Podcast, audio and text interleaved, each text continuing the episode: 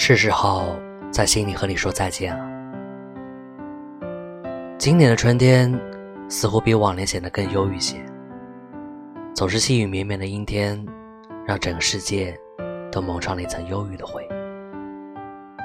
身处灰霾的世界太久，心情久而久之也紧随其后。朋友说，多写一些积极阳光的文字。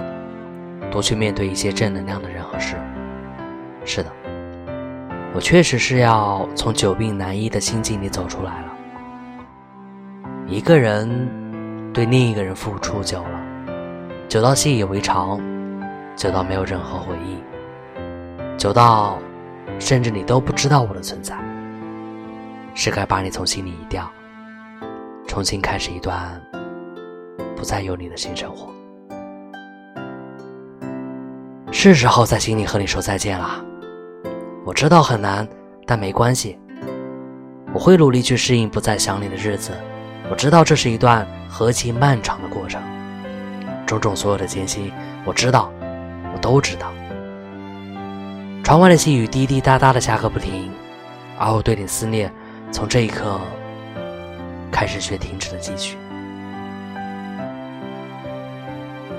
雨后的天空依旧是蔚蓝色的。窗外的柳枝依旧在风中摇曳生姿，而我的生活也依旧要继续下去。莫让心情久病难医，也愿你们都能收获雨后彩虹所带来的绚丽世界。我是魏迟。